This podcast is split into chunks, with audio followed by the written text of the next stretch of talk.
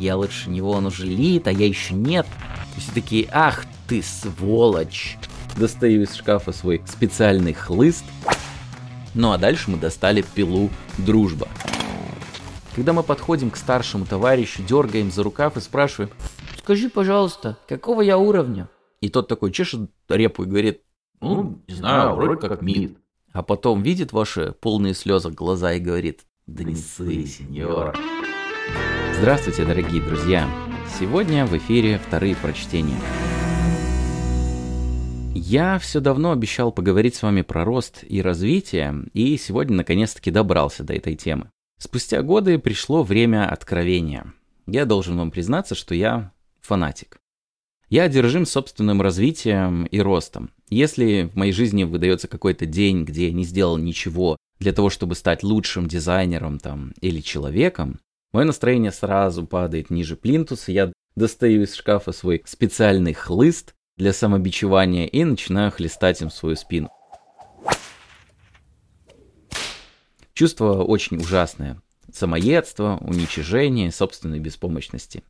И знаете, я могу, конечно, ошибаться, но мне кажется, что подобные настроения присущи многим дизайнерам. И это подводит нас к интересному вопросу. Так как, как правильно? Как, правильно расти? В этом аудиоподкасте я предлагаю вам разобраться с этим вопросом вместе. А я здесь выражаю только свое мнение, и вы имеете полное право с ним не согласиться, я даже буду рад этому. Вы можете в любой момент закатить глаза, просто закрыть этот подкаст, если вы поймете, что он вам не подходит. Но если вы продолжите а, слушать меня, то вот на что вы себя обрекаете. Сперва мы рассмотрим такой феномен, как уровни дизайнера. Почему они работают и почему не работают одновременно. И подумаем над альтернативами этой уже закостенелой системы. Затем вспомним, чем вообще можно заниматься дизайнеру, что ему пригодится на разных уровнях, как это нужно правильно качать. На десерт рассмотрим основные проблемы и препятствия на пути к овеянному ореолам славы и шика профессиональному будущему. Не будем откладывать долгий ящик, давайте же начнем. Век одержимости тайтлом. Вам сейчас не смешно слушать истории из прошлого, когда вот бабушки и дедушки – рассказывали вам о том, как важно получить вот высшее образование, профессию, держаться за нее, чтобы в 70 лет уйти на заслуженный отдых с высокой пенсией. Меня вот всегда умиляла эта вот простая наивность. Но как бы не хотелось этого признавать, сейчас ничего не изменилось. Профессию бесспорно можно менять, и даже нужно – Психологи советуют делать это каждые три года. И к месту работы мы уже как бы не особо привязываемся и прыгаем, как кузнечики от компании к компании. Но одно все-таки остается неизменным – одержимость тайтлом. Раньше наши родители, э, бабушки и дедушки затаивали дыхание над своей трудовой книжкой с выслугой лет и категории. А сейчас мы с придыханием смотрим на свой профиль в LinkedIn, оставил ли нам кто-нибудь фидбэк на те скиллы, которыми там обладаем, или, ну, просто похвалил наши заслуги. Ничего удивительного по факту в этом нет. Ведь к тому, какая циферка стоит после вашего уровня, ну или что там стоит перед дизайнер, привязана вилка вашей заработной платы. Но это логично, никто не будет отрицать, что дизайнеры на разных уровнях получают абсолютно разную зарплату. И подобная зависимость от этого самого title а подталкивает людей на странные поступки. Титул этот превращается в такую разменную монету, конкурентное преимущество, если хотите, когда человек принимает решение о том, куда пойти, а не только на основе каких-то рациональных э, данных типа заработной платы, но еще и принимает во внимание то, какой он title там получит. Если перед э, человеком, в общем, два одинаковых варианта, отличающиеся только предлагаемым уровнем, он может вполне правомерно выбрать вариант, где его больше ценят со старта. Как он считает? То касается и изменения места работы, когда можно переманить крутого специалиста, просто предложив ему title повыше. И мы, словно мотыльки, летим на свет в надежде на новое светлое будущее. Но вот если мы все так зависим от этого самого тайтла, то, наверное, понимаем, как он устроен, зачем он нужен, правда? Вам ведь не составит труда сейчас в голове провести границу между middle специалистом, сеньором или лидом. Хотя, знаете, этот процесс довольно долгий. В общем, вы могли считерить и с сказать, четких границ нет. Это текучая материя, и каждый кейс тут уникален, и ничего с этим не поделаешь. Те, кто так сделал, они читеры, но я с ними полностью согласен.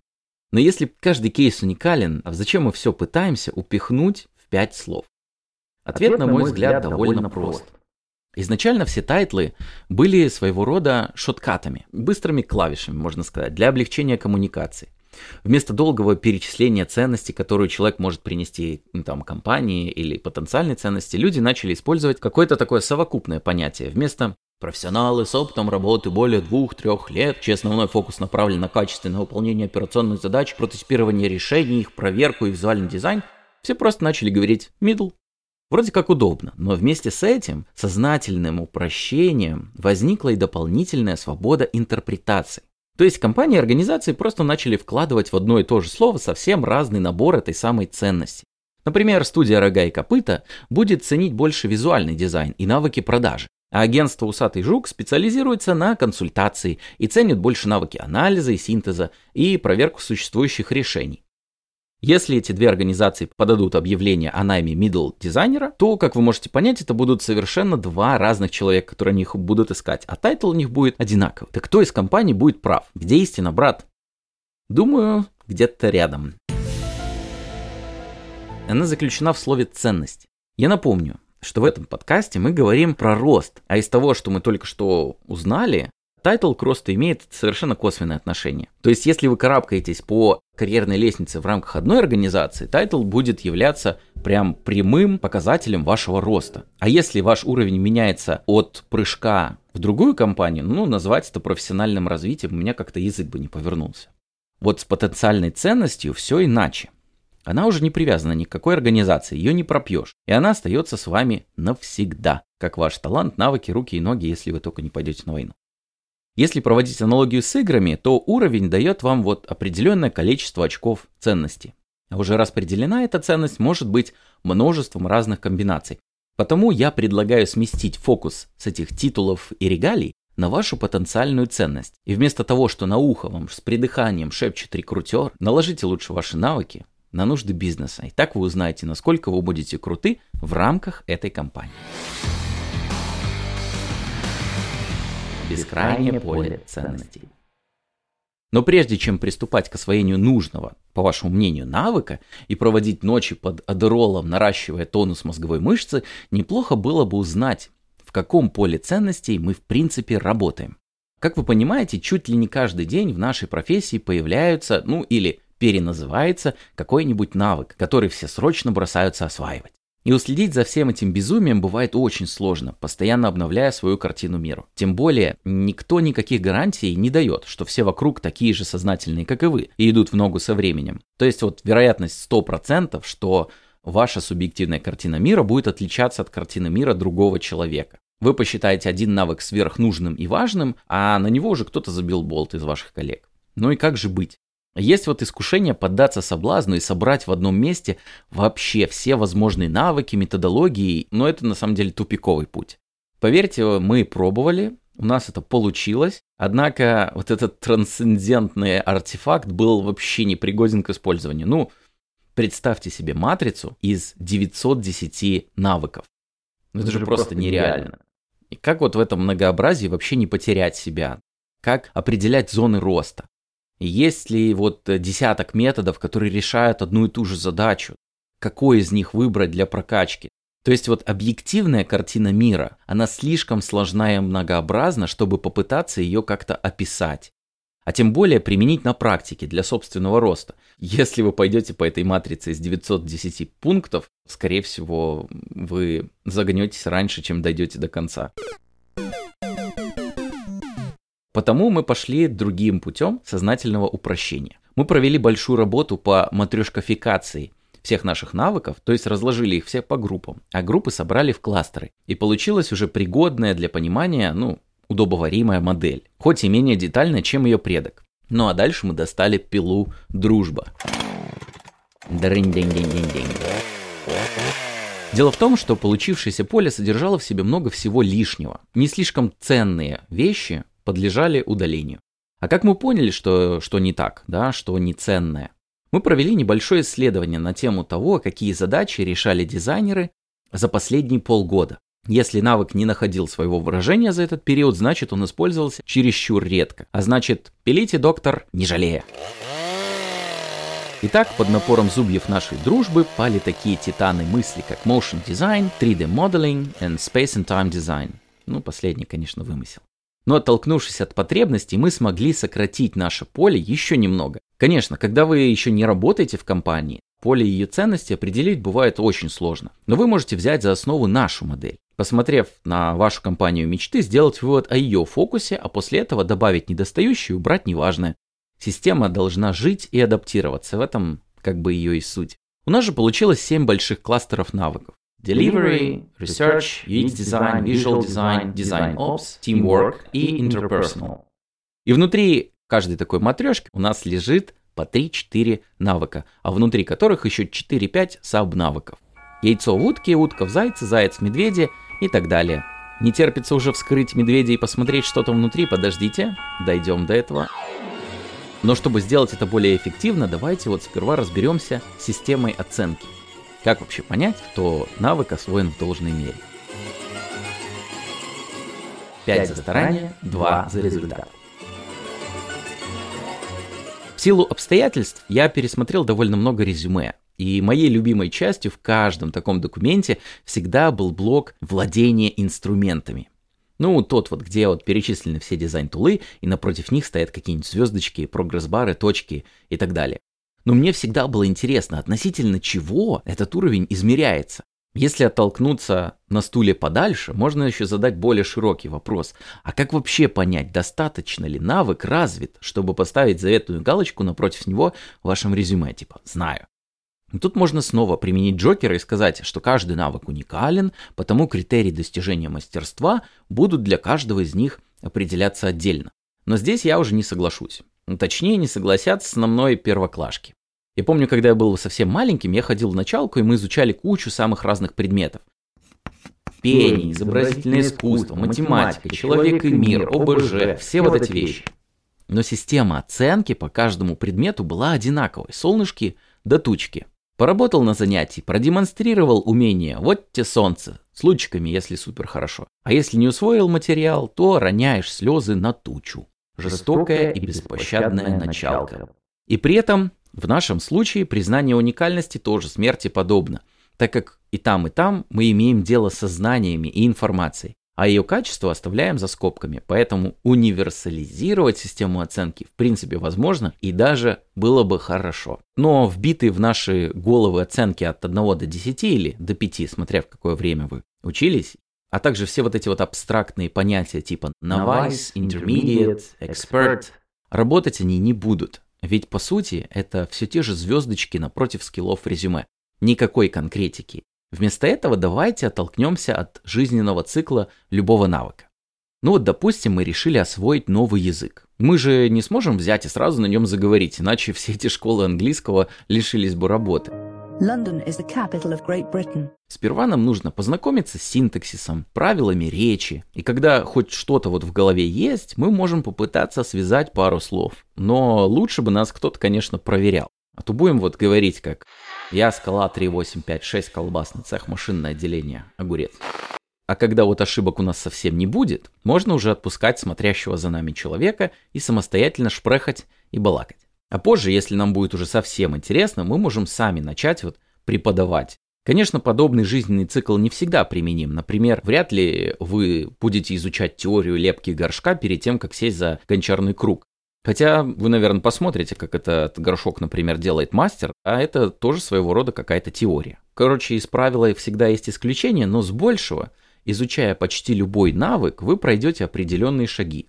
Знание, понимание, делание и обучение других.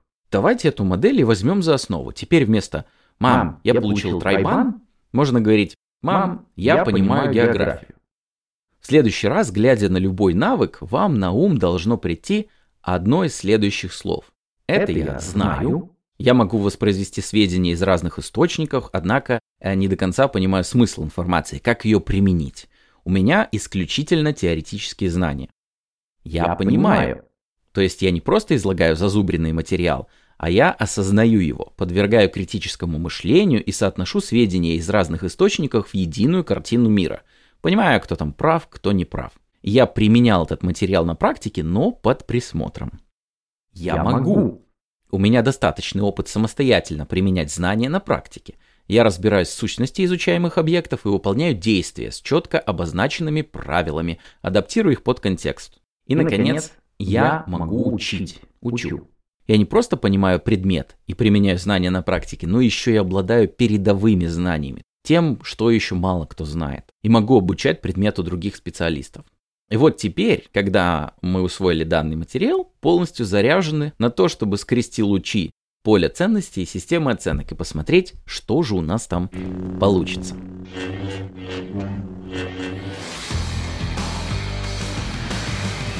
Определяем зоны роста. Теперь грех не приоткрыть нашего медведя, ну или поле ценности, о котором мы говорили выше, и не посмотреть на наши ожидания для каждого уровня. Мы помним, что под уровнем мы уже не подразумеваем самоцель роста, типа получить сеньора, лида, медла, а скорее сосуды, наполненные какой-то ценностью. И о том, какая именно ценность в каждом сосуде лежит, мы сейчас и будем говорить. Все, то, о чем, речь пойдет ниже, это наше видение вопроса, и оно может, а то и должно отличаться от вашего. Я напомню, что наше поле состоит из семи больших областей. Discovery, Research, UX Design, Visual Design, Design Ops, Teamwork and Collaboration и Interpersonal. Сразу скажу, что еще вдобавок к этому подкасту мы выпустим статью, которая будет э, покрывать все то, что вы сейчас услышите, просто в более наглядном виде. Ну, давайте пройдемся по каждой из этих областей, и я буду немного пояснять за то, что каждая область из себя представляет, из каких навыков она состоит, а потом уже будем резюмировать ключевыми ожиданиями для каждого уровня. То есть акцентировать внимание на тех навыках, без которых на этом уровне не выжить. Discovery. В эту область мы отнесли навыки старта проекта. Это как раз таки тот этап, когда все покрыто туманом войны и никто, даже сам заказчик, не знает вообще, чего он хочет. Когда нужно производить разведку боем в ситуации полной неопределенности, когда вот издано только фраза «сделайте мне красиво» и чтоб я разбогател. Ну вот такая вот область. И здесь у нас всего 4 навыка. Preparation and Facilitation. Ежу понятно, что без плотной работы с заказчиком тут вообще не обойтись. Но на встречу со знаменитостями нужно приходить подготовленными. И этот навык как раз об этом. Вам нужно уметь составлять карту влияния, определять максимально эффективные активности для достижения результата встречи, фасилитировать эту самую встречу, вычленяя инсайты. Requirements, Brief and Planning. Уже после пыток заказчика вам необходимо все собранные инсайты трансформировать в требования, а то и работать с требованиями, которые написали за вас. Нужно уметь вести бриф, а на более поздних этапах самому выстраивать и предлагать дизайн-стратегию, то, какие активности и команда вам вообще будут нужны для достижения позитивного результата на проекте. Managing Expectations. А что если требования нереальны? Если заказчик требует 26 часов в день работы, тогда нужно уметь работать с этими ожиданиями, управлять и направлять их в нужное русло, сглаживая пути углы и приходя к какому-то компромиссу. Pitch. Бесспорно, вам нужны хорошие навыки аргументации и презентации, если хотите преуспеть на вот всем этом поприще. Сюда же вбросили мы и публичные выступления. Итого, резюмируя. Вот такие четыре навыка. То есть это Preparation Facilitation, Requirements Brief and Planning, Managing Expectations и Pitch. И начинающим дизайнерам будет достаточно просто знать, как представлять свои идеи и работать с требованиями, так как это, ну, основа работы. На middle уровне эти же навыки становятся ключевыми. Без понимания требований и четкой самостоятельной аргументации здесь делать нечего. А еще на ступеньку выше, то есть на уровне D3, Специалист должен самостоятельно делать почти все, в особенности планировать и вести всю вот discovery фазу. А у lead уже основной фокус на управлениями ожиданиями клиента. Сразу сделаю ремарочку такую. Если на слух вам очень тяжело воспринять, я советую вам открыть нашу статью на Medium, где в сводной таблице вы увидите навыки ожидания, и вам все сразу станет понятно. А пока давайте двигаться к следующей области. Research. Здесь располагаются навыки исследования, проливающие свет на самые темные уголки незнания. Их вы применяете, когда вам совсем туго, а ответ нужен. Стоит ли создавать продукт или нет? Чего хотят пользователи и почему они этого хотят? И что там творится в домене, чего еще у бизнеса нет? Так называемые продуктовые дизайнеры грешат каздевом, А ведь это не что иное, как старое доброе исследование, припорошенное и поданное в другой упаковке. Приоткрыв эту коробочку, вы обнаружите 4 навыка, но зато каких? Research Planning.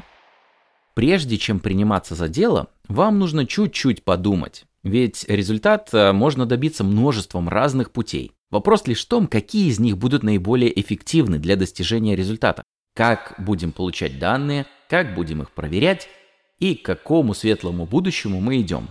На все эти вопросы вы должны знать ответ и предлагать решение, если хотите оседлать Research and Planning. Domain Research – Довольно глупо будет каждый раз изобретать велосипед или действовать вслепую. Нужно понять домен, в котором вам предстоит работать, что для него жизненно необходимо, а от чего можно в принципе отказаться, а чего вообще нет. Для этого можно использовать так называемый desk research, исследование конкурентов, а то и определение потенциальной ценности для бизнеса при помощи бизнес-конвы. Qualitative methods. Тут вроде как все очевидно. Это комплексный навык, вобравший в себя все методы исследования, подразумевающие качественные данные на выходе. Это интервью, сервис Safari, работа с группами, полевые исследования и так далее. Все они собраны в один большой навык, так как здесь мы скорее отталкиваемся от задачи получения качественных данных, нежели от попытки описать все возможные методологии. Quantitative Methods. Очень похоже на предыдущий пункт, однако в фокусе теперь количественные данные. Если вы обладаете основными знаниями по анализу данных, Data Analysis, можете выстраивать свои KPI для ваших задач, а то и для проекта целиком, а также проводить опросы, смело ставьте галочку напротив этого пункта. Итого, резюмируя. В а, Research у нас тоже 4 навыка. Research Planning, Domain Research, Qualitative Methods и Quantitative Methods. В принципе, все довольно ясно. И как показала практика, данная область навыков, как бы нам ни хотелось, но будет популярна продуктовом дизайне или на более высоких уровнях. На ранних этапах дизайнеру достаточно будет теоретических знаний в области исследования домена, дабы эффективно набивать свою коробочку и использовать только проверенные паттерны. На ступеньку выше на сцену уже выходят качественные методы исследования, однако проводить их лучше под присмотром старшего товарища. То есть медлы должны шарить в Qualitative Methods. Кстати, о сеньорах. А для них уже критически становятся навыки планирования исследования, ведь они самостоятельно управляют этой активностью. Наверное, у вас в голове возник вопрос, типа, а почему здесь не указаны какие-то quantitative methods, ведь это сейчас так популярно. А ответом здесь будет все, тот же, все то же исследование, которое мы провели, и, как оказалось, количественными исследованиями мало кто пользуется на проекте, а значит, навык этот недостаточно актуален не критичен в данной сфере. Едем дальше. Следующая область это UX дизайн. Но это уже совсем тепленькая пошла, да? Как показал наш небольшой международный опрос, с этой областью в той или иной мере столкнулись все дизайнеры от мала до велика. UX-дизайн, как водится, стартует, когда на руках у вас есть уже кое-какие инсайты, и вам нужно преобразовать их в решение. Вот мы уже начинаем этот итеративный процесс жизни и смерти дизайн решений. Когда мы пробуем, тестируем, исправляем, пробуем снова, можно даже сказать, что это дизайнерский хлеб с маслом, потому как область эта включает в себя 5 довольно увесистых навыков. Насмотренность. На английском этот пункт звучит как experience, но мне кажется, русское слово насмотренность более глубоко характеризует, что там под капотом. Переоценить значение опыта человека вообще на самом деле сложно, а вот недооценить вполне реально. Многие специалисты попадают в капкан вот всезнания и перестают познавать нашу профессию. Набивать свою коробочку тоже перестают все новыми открытиями, а зря. Ведь знание основных паттернов проектирования, методов работы с вовлеченностью, психологических искажений, оно вот может вывести вашу работу на совершенно новый уровень. Так что качайте насмотренность. Analysis and Synthesis. Когда руки дизайнера греет уже огромный талмуд исследовательских отчетов. По самый корешок, нафаршированный полезными инсайтами, нельзя вот просто взять и реализовать их. Потому как инсайты это не равно решение, ну или не всегда. Нужно уметь их интерпретировать, анализировать влияние на систему в целом, синтезировать новое на основе дано. Сюда же можно отнести навыки описания аудитории и ее потребностей. Это все вот эти персоны, карты эмпатии, сценарий, jobs to be done и так далее. Картирование опыта пользователя. Последнее, если вы не догадались, это Customer Journey Maps, Workflows, Service Maps и всякие другие maps, да, все сюда. Concept Creation, Ideation. Собрав всю информацию в кучу, наступает время создания концепта. И мало того, что нужно иметь возможность генерировать решения, так еще и нужно продумывать информационную архитектуру, контентную стратегию, не говоря уже о необходимости навыков инклюзивного дизайна в нашем мире полной доступности. Если, конечно, вы не хотите, чтобы в вашу дверь когда-то постучали и сказали, что вы что-нибудь нарушили, предъявив вам иск на кругленькую сумму денежек. Прототипинг. Когда ты не знаешь, что делать, прототипируй. Наверное, это самый практичный навык из всех в нашем поле ценностей. Ведь моделируя решения для их проверки, мы шаг за шагом приближаемся к желаемому результату. Начать можно со сторифреймов, потом преобразовать их в скетчи, а уже после этого цифровать вайрфреймы. А если уже совсем пригорает или хочется, руки чешутся чего-то нового, можно поработать напильником и пилой и создать замечательный интерактивный прототип, который никто никогда не отличит от готового продукта. Все это прототипинг. Evaluation или тестирование. Оно заслуживает вашего отдельного пристального внимания, так как, с одной стороны, тестирование является частью прототипирования. Ведь мы что-то моделируем, тестируем и повторяем это заново. При этом тут такой огромный методологический океан модерируемой и немодерируемой проверки, что мы решили положить их в отдельный навык в области UX-дизайна. Но вы вольны его интерпретировать как хотите. Сюда относятся вообще все навыки, которыми мы можем проверить какую-то гипотезу, работоспособность интерфейса, проверить человеческое восприятие и так далее. Итого, резюмируя, в UX-дизайне у нас всего 5 навыков. Это насмотренность, анализ и синтез, идеация или создание концептов, прототипирование и тестирование. И что касается ожиданий от уровня, то, наверное, важнейшим фокусом на ранних этапах будет насмотренность и прототипирование, ибо ими нужно будет заниматься постоянно. И даже на D2 уровне этот фокус не меняется. Однако специалист должен начинать мыслить уже шире и системнее. Достигнув мастерства, насмотренности и прототипирования, человек превращается уже в сеньора и может самостоятельно создавать концепты, что и становится его ключевым скиллом. А вот лид-дизайнер открывает уже третий глаз, ест собаку на тестирование, начинает этому учить. Такие вот ожидания от UX-дизайна. Visual Design. Ну, эта область вообще сама себя продает. Интересно, что именно с ней нас обычно ассоциируют, да? Типа, когда спрашивают вас, ты кто, дизайнер? Значит, картинки рисуешь? Ну и после вздоха на самом деле вы можете отвечать «да, рисую». Потому как показывает практика, все равно э, люди встречают вас по одежке или по красивой картинке, а уже потом провожают по ресерчам и всякого рода инсайтам. И в визуальном дизайне у нас всего 4 навыка. Visual Theory – Конечно, создавая визуально прекрасные вещи, можно это делать вообще, используя какое-то внутреннее чутье или топливо своей внутренней набитой коробочки, то есть вашу насмотренность. Однако куда эффективнее будет не пытаться угадать, ткнув пальцем в небо, а знать законы композиции, понимать, как устроена типографика, как она работает, как работать с цветом, как визуализировать данные, чтобы люди легче их понимали. И все это, это мы понимаем под этим визуальную теорию accuracy или внимание к деталям.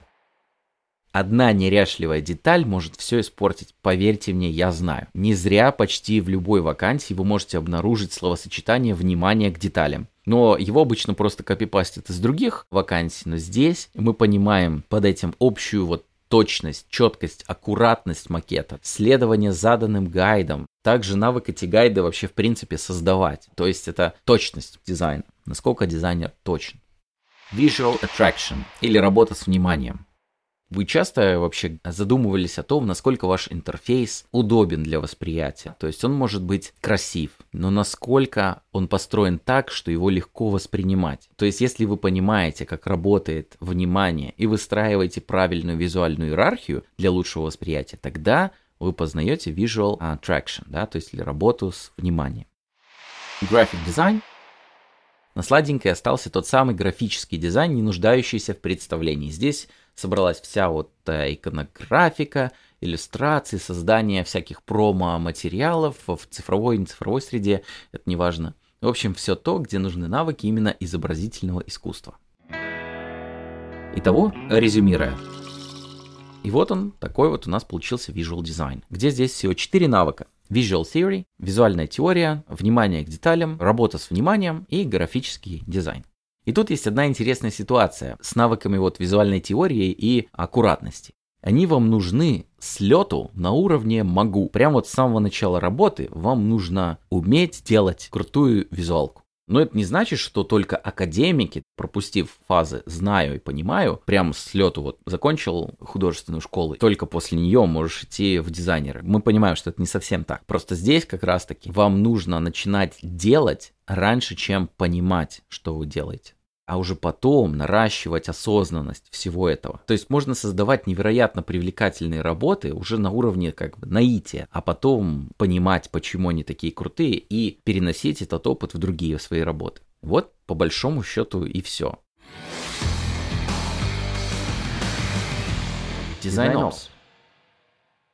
Написав эти строки и проговорив их, во рту у меня появился привкус ванильного рафа. Ну, потому что вся эта тема всякого рода опсов сейчас как никогда популярна. Хотя, по мне, вот design ops, как мне кажется, начал потихоньку устаканиваться, стабилизироваться, хайп спадает, и он обретает свою форму. В области design operations мы туда лезем только когда понимаем, что сам процесс дизайна может быть лучше и эффективнее. Когда мы обмениваемся тасками в чате, да, берем их из Slack, это вообще какая-то негожая работа со scope ом. Постоянная разножопица в макетах пожирает наше время и ресурсы, и хендов получается отвратительным. И подводит нас к мысли, что нужна дизайн-система нам или не нужна. Что вновь поломанный прототип сулит многими часами переделок, и пора бы подключать версионирование к проекту. В общем, во всех этих ситуациях мы применяем дизайн Ops. Все сюда. И что тут у нас? А тут у нас всего два навыка.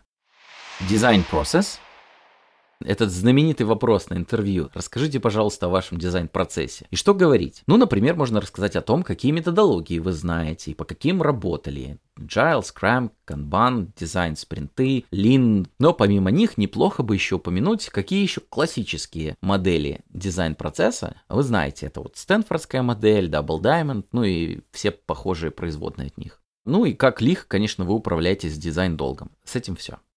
Дизайн Optimization. Знать процесс – дело вообще полезное. Но еще лучше знать, как его улучшить или оптимизировать. Просто невероятное количество времени и усилий можно сэкономить, просто выбросив все лишнее и, возможно, привнеся что-то одно новое. Самым замыленным примером подобной оптимизации будет использование дизайн-систем. А вот не таким уже очевидным это переработка hands-off процесса. Совместно с разработчиками вы можете пересмотреть то, как вы передаете им свою работу и найти там кое-какие лазейки для улучшений. Например, введение документации вместо BA или введение принципов Data Informed Design с дата-аналитиками. Все это дизайн-оптимизация, что поможет в конечном счете сделать продукт лучше, а процесс эффективнее. Итого, резюмируя, ну, и эти два навыка довольно молодые. И постановку процесса и обучение этому ремеслу мы скорее вот отдаем сеньорам или ведущим дизайнерам, даже чтобы они их могли этому процессу обучать. А вот оптимизацию своей работы должны освоить в достаточной мере уже D2 специалист, то есть middle дизайнер. Вот такой вот у нас дизайн опс. Сейчас у нас по плану Teamwork and Collaboration последнее время я все чаще убеждаюсь в том, что один дизайнер, он в поле не воин. Если мы хотим просто рисовать коней в вакууме, выкладывая их на дрибл, то это да, дизайнер может справиться один. Но вот делать именно полезные продукты просто необходимо в команде. Почему? Сразу вспоминается вот на самом деле 11 друзей Оушена, помните, где Целая толпа работала как слаженный механизм. Каждый выполнял свою часть работы, чтобы достичь сверхрезультата. И, но помимо проектной команды, которую вы будете вести, у вас может быть еще и ресурсная команда, которую нужно мотивировать и вести за собой по дороге сна. И как раз таки здесь Teamwork and Collaboration есть три навыка, которые это могут характеризовать. Первое это менеджмент или управление. Как раз та история, о которой мы говорили, о проектной команде. Здесь у нас загрузка каждого отдельного товарища, управление общим скопом задач и распределение этих задач внутри самой команды. Есть промежуточная стадия Developing Others, то есть работа с людьми. Достигая мастерства в чем-то становится критичным чтобы передать эти знания следующему поколению профессионалов. Без этого навыка в дизайне просто наступила бы стагнация, если никто бы не делился своими знаниями с другими.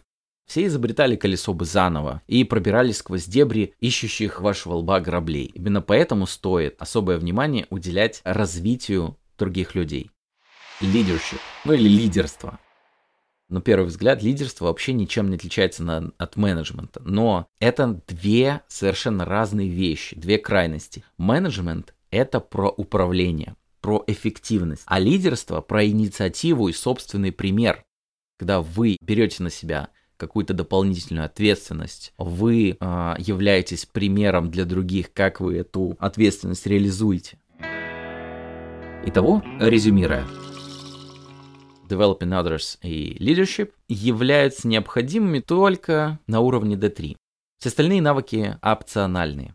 Почему? Ну, потому что до уровня сеньора к штурвалу шхуны, то есть к управлению, вас вряд ли кто-то вообще подпустит.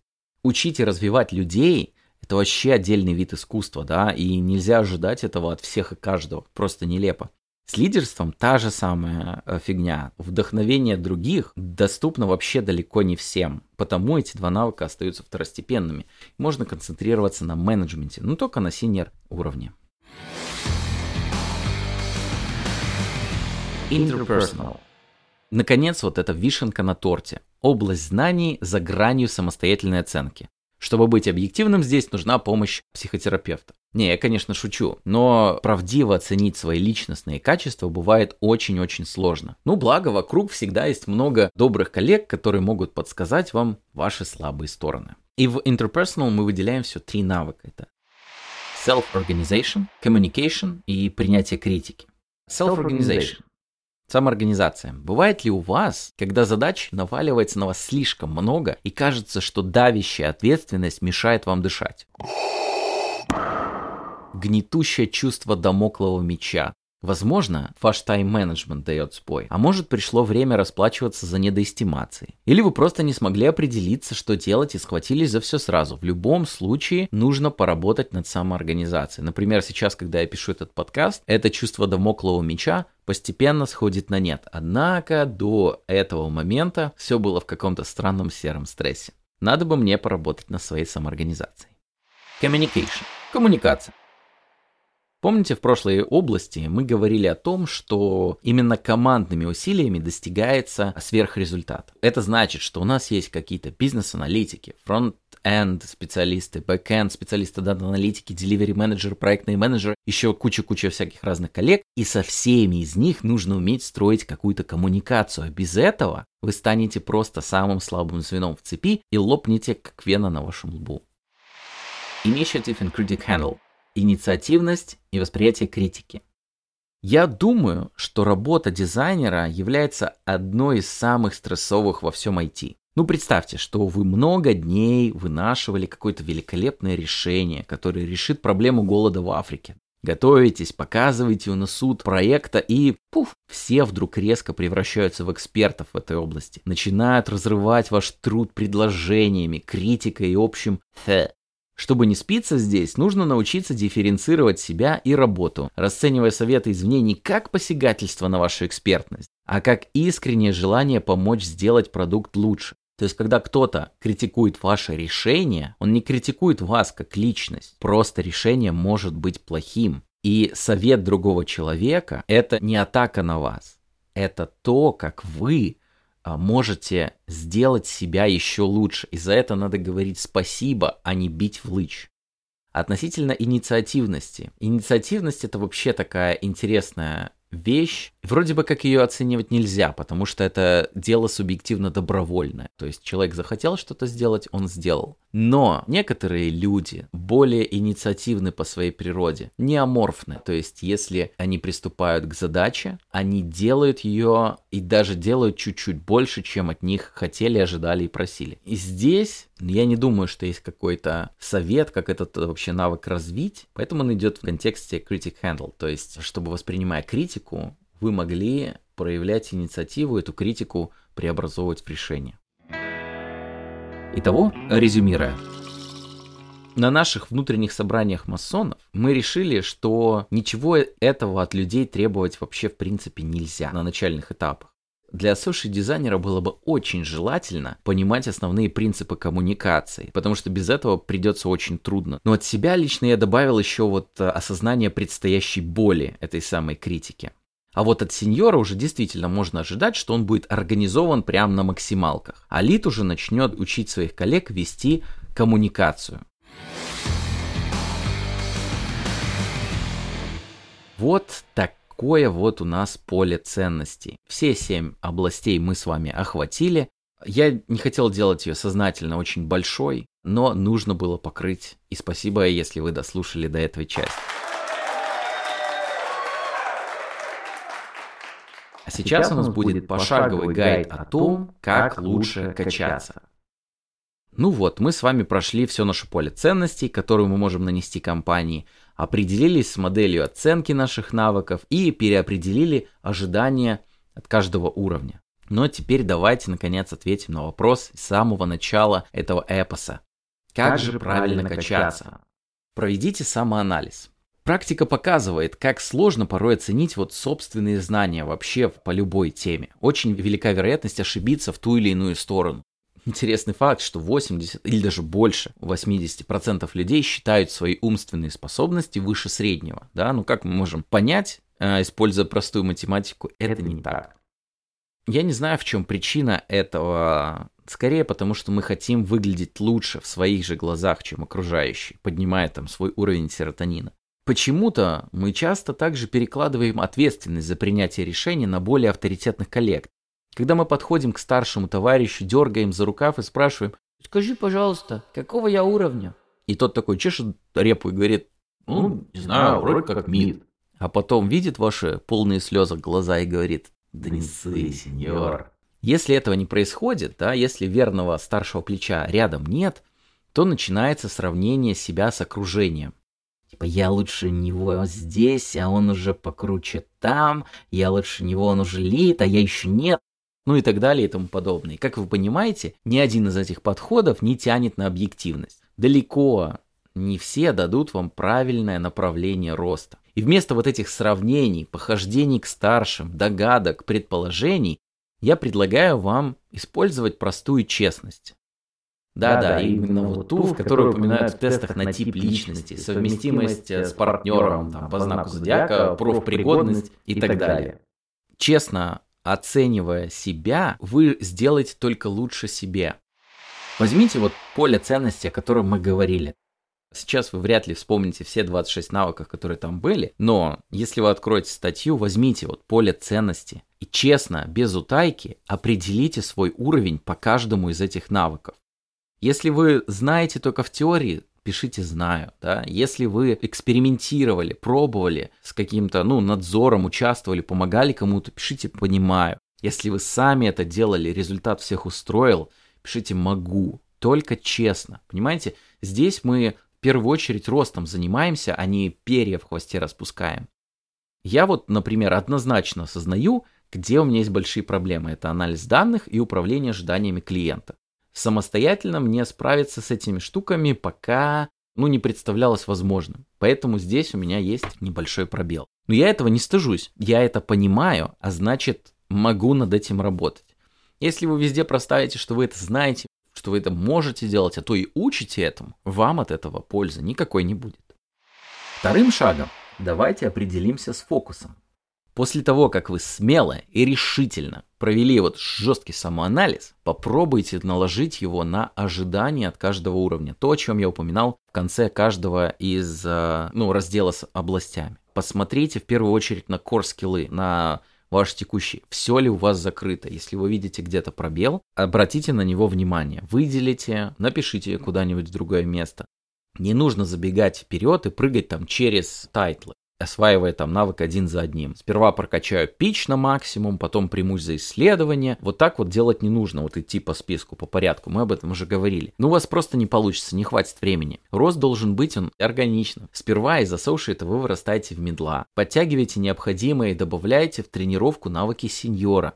Только тогда, когда мид уже, ну, по крайней мере, по кор скиллам полностью закрыт. Проверьте, покрыты ли ключевые скиллы, а если нет, именно на них вам и нужно сосредоточить внимание в первую очередь. Если дырявых навыков у вас несколько, то выбирайте тот, который вам пригодится на практике быстрее всего. Да? Если, например, я а, вижу, что у меня с дата-анализом какая-то проблема, и также с а, управлением ожиданиями клиента, то я скорее выберу навыки дата-анализа, потому что я, например, меняю проект, и на новом я уже хочу интегрировать навыки дата-анализа, потому что управление ожиданиями требует там больших усилий. То есть с дата-анализом я столкнусь быстрее. Главная фишка не бросаться здесь на все сразу и начинать копать что-то одно. По кусочкам скушать слона получится гораздо быстрее и удовольствие получите больше. Третьим этапом, взявшись за навык, вам нужно разжечь свою любознательность. Я расскажу вот интересное такое наблюдение. До недавнего момента я в своем канале, например, публиковал новости, которые ко мне приходили из разных источников. Я сидел на берегу большой широкой реки данных, и все, что проплывало мимо путем рассылок, рекомендаций коллег, то я как бы и потреблял. И было окей. Но вот что я заметил, что если я уже знаю, что мне нужно качать, какой смысл мне сидеть и ждать, пока нужная информация проплывет возле меня?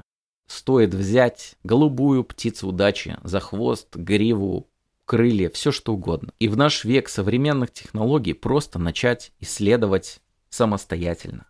В этом и кроется, наверное, основной такой посыл или основная даже проблема с быстрорастворимыми знаниями, всеми этими статьями, которые проплывают мимо. Потому что, скорее всего, все они основаны на популярности, а не на релевантности вашему опыту да, и вашим нуждам. Рядом с вами будут проплывать какие-то популярные вещи. А что нынче популярно? То, что люди могут быстро потребить какие-то выжимки, какие-то эссенциональные статьи, обзоры или что-то в этом духе. То есть это все верхоуровневая, обрывочная, кусочковая информация. Люди здесь ходят по воде, а вам нужно нырять глубже. Если вам нужно что-то, идите и возьмите. Не ждите, что вам кто-то расскажет как. Будьте осторожны, в общем, с быстрорастворимым контентом. Читайте книги мыслите эффектом, а не эффективностью. Вам нужно не быстрее прочитать, а вам нужно понять информацию. Эффективнее читать статью, но эффектнее читать книгу. В процессе потребления, это следующий шаг, нужно проверять знания на прочность. Не так давно я не знал значения фразы «убей своих кумиров». Суть на самом деле сводится к тому, что неважно, кто и что говорит, вам нужно критически относиться вообще к любой информации, которую вы получаете. Ну, не в смысле там вступать в споры со всеми подряд, кто вам что-то говорит, вы ему сразу наперекор говорите в обратку. Нет, если вы будете критически подходить к любой информации, которую получаете, и вплетать ее в свою картину мира, вы э, будете лучше ее усваивать и информацию эту адаптировать под свои нужды. Еще занимательный факт, даже самая идиотская статья или фраза, которую кто-то обронил, с которой все могут быть не согласны, может натолкнуть вас на мысль, о том, как сделать это лучше или правильнее. Но в следующий раз, когда будете читать нечто подобное, задавайтесь вопросами, а на чем вообще базируется эта методология?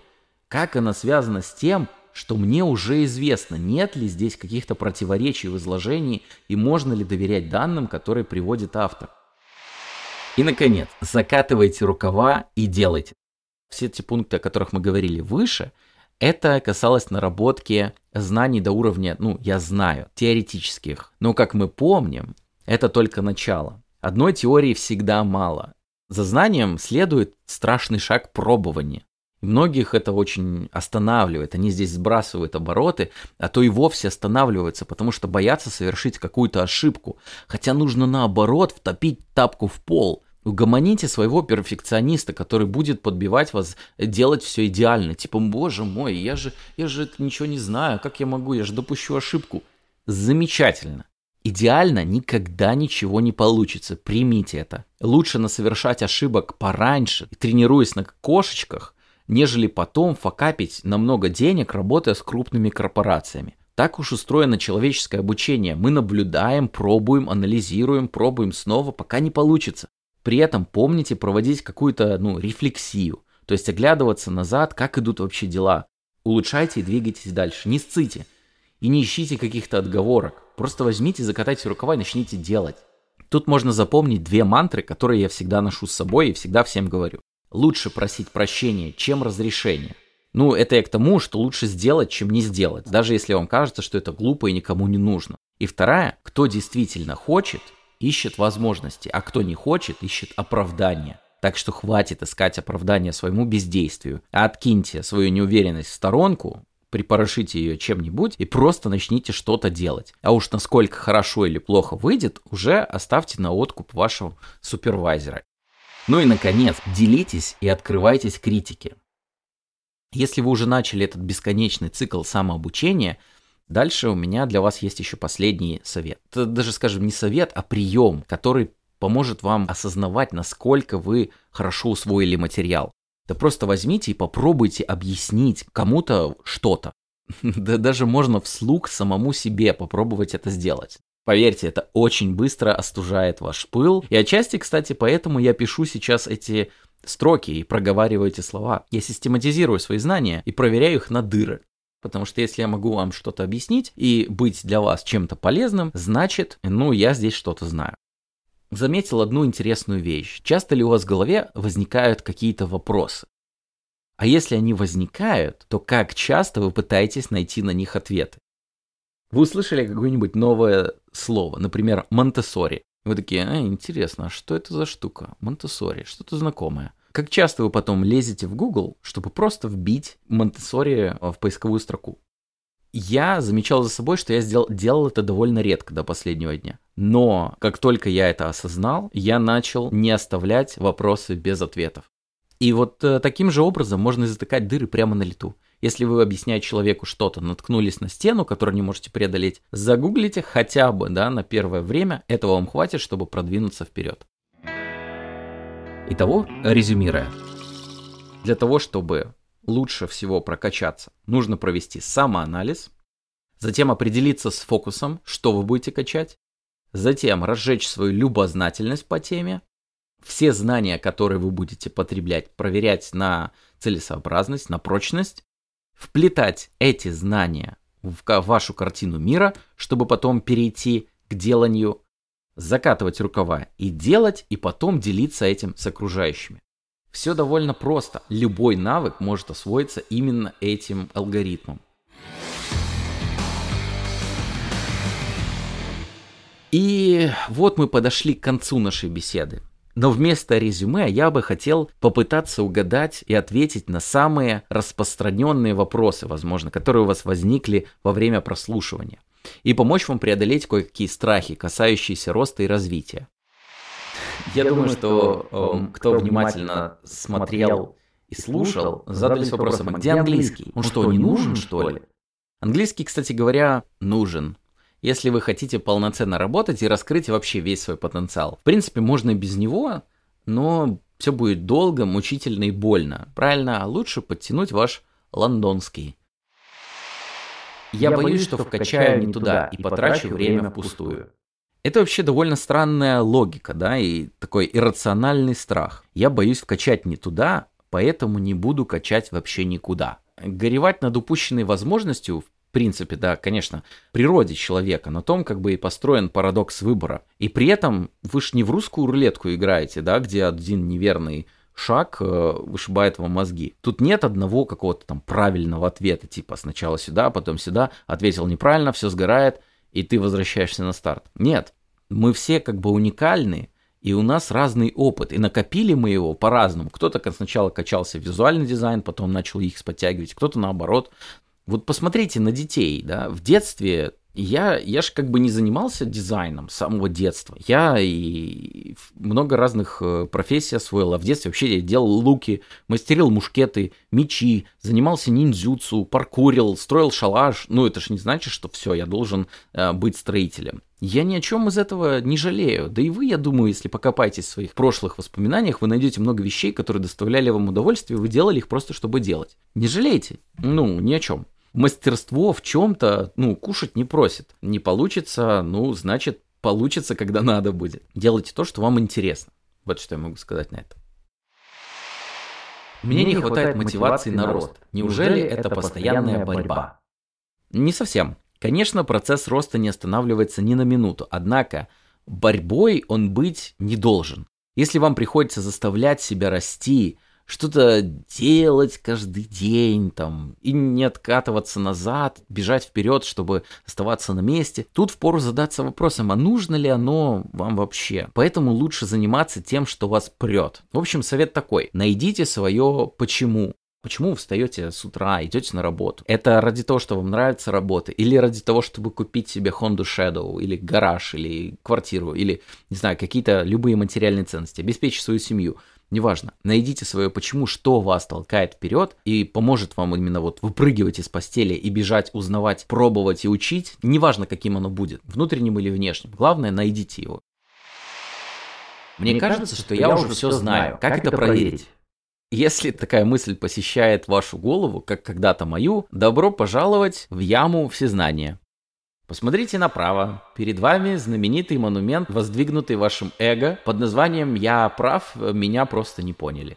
А слева вы можете наблюдать часть Великого каньона под названием «Ваши реальные знания». Но если отбросить все вот эти шутки, то это действительно серьезная проблема. Это может находить выражение в каком-то безобидном высокомерии, когда человек просто говнистом становится, и он как бы знает все, всех учит, но в то же самое время вот это каньон незнания может привести вас, ну, вообще в бездну неминуемого обсирания перед заказчиком, когда вы такие, да я вообще тут Д'Артаньян, а на деле оказывается, что ничего подобного вы подставляете людей, с которыми работаете, во-вторых, себя. Но это, наверное, один из самых эффективных способов понять, что вы не всезнайка. Я в некотором роде сделал слова Сократа своим каким-то девизом по жизни. Я знаю, что ничего не знаю, да, научи меня. И в определении своих сил я отталкиваюсь исключительно из своего опыта, типа, делал я это раньше или не делал. И я вообще не, за, не боюсь задавать вопросы и показаться глупым, типа, что я чего-то не понимаю. Ведь когда вы задаете вопросы, вы демонстрируете, во-первых, экспертность в том, что вы знаете, что не знаете, и желание эту пропасть закрыть. Следующий интересный вопрос. Какое, Какое место лучше выбрать? С интересными задачами или с высокой оплатой?